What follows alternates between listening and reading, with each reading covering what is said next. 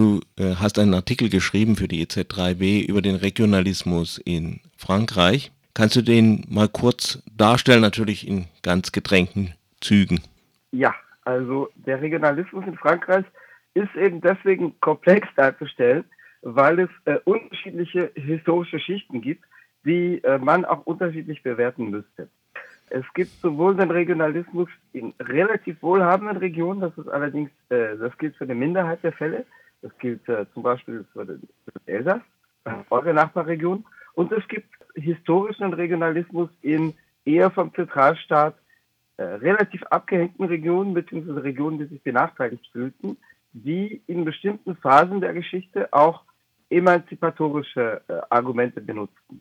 Eine dritte Schicht wäre, äh, betreffe die Regionalbewegungen, die vor allem in der Zwischenzeit und unter der deutschen Besatzung, also Anfang der 1940er Jahre, eher äh, profaschistische Züge annahmen und die im Sinne einer Ideologie, der Feind, der Feind meines Feindes ist mein Freund, sozusagen die deutsche Karte ausspielten. Äh, das gilt nicht nur für äh, ostfranzösische, deutschsprachige äh, in dem Fall nicht mal Regionalisten, sondern Pangermanisten, sondern äh, das gilt auch zum Beispiel für die Bretagne, wo es in der Zwischenkriegszeit mit dem Parti National Breton, also nicht in der Zwischenkriegszeit doch auch, also am Ende der Zwischenkriegszeit in den späten 30er Jahren, aber vor allem dann unter der Besatzung äh, eine Kollaborationsbewegung gab und eine pro-deutsche und mit Nazi-Deutschland zusammenarbeitende Bewegung.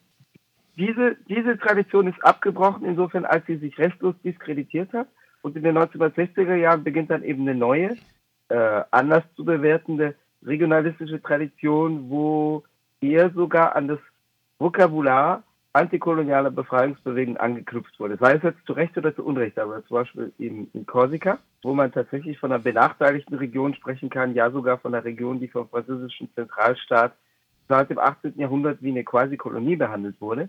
Äh, in Korsika haben wir 1975 die Gründung des FLNC, also der Nationalen Befreiungsfront Korsikas. Äh, und der Name des FLNC knüpft schon in Kürzel an den äh, FLN, also die Nationale Befreiungsfront im kolonisierten Algerien an. Das heißt, da haben wir in dieser Phase, diese Phase ist heute vorbei, aber da haben wir zumindest in einer Phase einen Versuch, zu Recht oder zu Unrecht, wie immer das, man das jetzt bewertet, aber in der Selbstdarstellung, den Versuch, sich selber als antikoloniale Befreiungsbewegung darzustellen. Das lässt sich natürlich auf eine Region wie das Elsass, die eher wohlhabender ist als der Rest Frankreichs, nicht übertragen. Die dortige Regionalbewegung, die es noch gibt, die knüpft allerdings natürlich auch nicht an die völkisch-großdeutschen völkisch äh, äh, Regionalbewegungen der Zwischenkriegszeit an. Das wäre üble Polemik. Es gab Kleingruppen, es gab die äh, schwarzen Wölfe in den 80er Jahren, die sozusagen in dieser Nazi-Tradition standen. Das ist aber Schnee von gestern. Aber äh, dort haben wir tatsächlich sozusagen einen bürgerlichen Regionalismus, der eher ein bisschen auf Abstand zum Zentralstaat gehen möchte. Sagen wir mal bis in die 90er Jahre, als es mehr soziale Bewegungen in Restfrankreich gab. Auch äh, unter der Maßgabe, dass gesagt wird, äh, im Übrigen Frankreich geht sozusagen zu chaotisch zu. Wir haben allerdings auch in Elsass einen, ich sag mal, linksbürgerlich ökologisch unterlegten Regionalismus, zum Beispiel in Gestalt der Wahlplattform Unser Land, die, sagen wir mal, aus an die ökologischen Bewegungen in den 70er Jahren anknüpft, die eine etwas progressivere, etwas progressivere Unterfütterung hat. Wie verträgt sich jetzt dieser Regionalismus, der ja sowas wie ein Regionennationalismus vielleicht auch ein bisschen ist. Mhm. Wie verträgt er sich jetzt mit dem Nationalismus in Frankreich, der Front National vor allen Dingen? Also natürlich steht nicht nur der, der Front National für den französischen Nationalismus, der reicht bis in die Linke hinein. Also der, der französische Nationalismus hat auch eine etwas andere Geschichte als der deutsche, der die meiste Zeit über reaktionär besetzt war, auch wenn, ich sag mal, die KPD versucht hat, auch zeitweise die nationale Karte zu spielen, um alle Kräfte gegen die USA zu bündeln zum Beispiel. Aber, oder in, der Zwischenkriegszeit gegen den Versailler Vertrag, aber der Nationalismus in Deutschland ist doch eine deutlich reaktionär besetzte Geschichte. In Frankreich wurde der Nationalismus natürlich zum Teil darin, dass die Machthaber, sie Angst vor dem eigenen Volk hatten, der König zum Beispiel versuchte unter der Revolution 1789 bis 93 aus Frankreich zu fliehen und sozusagen die anderen europäischen Monarchien zum Krieg gegen die in Anführungsstrichen eigene Bevölkerung aufzustacheln. Das heißt, es gibt unterschiedliche nationalistische Traditionen. Der Front National steht natürlich für die rechteste davon. Denn äh, der französische Nationalismus betrachtet natürlich die Regionalbewegungen, wie immer man die bewertet, von links bis rechts, äh, als Rivalen, als Konkurrenten, als politische, ähm, sei es als Gegner, Zwei als Rivalen, die ähnlich gestrickt seien, aber sozusagen ein anderes Kollektivinteresse vertreten. Wenn wir jetzt die extreme Rechte nehmen, wenn du den Front National anknüpfst, dann haben wir da zwei sehr gegensätzliche Herangehensweisen. Wir haben den Mainstream, also den Mainstream rechten Nationalismus und den Mainstream innerhalb des Front National, der deutlich sagt, die Region äh, dürfte es eigentlich gar nicht geben. Die Regionen sind Parasiten und der sozusagen das einzig legitime Kollektivinteresse in Frankreich äh, ist auf der Ebene des Zentralstaats angesiedelt. Inzwischen wird das ein bisschen nach hinten gestellt, deswegen weil der Front National äh, gerade im letzten Jahr bei den Wahlen im vergangenen Jahr im Dezember 2015 versucht hat, äh, Regionen zu übernehmen und deswegen natürlich nicht äh, antrat, um zu, sagen, äh, um zu sagen, weg mit den Regionen. Aber äh, noch vor zehn Jahren, als die Regionalwahlen vom Front National eher unterbewertet wurden, als er einzig und allein auf die Präsidentschaftswahl als wichtigste Wahl setzte, da gab es doch einen deutlichen Zungenschlag, der sagte, die Regionen sind Parasiten. Die Regionen werden von EU-Europa dazu benutzt, um die Staaten von innen heraus zu unterhöhlen.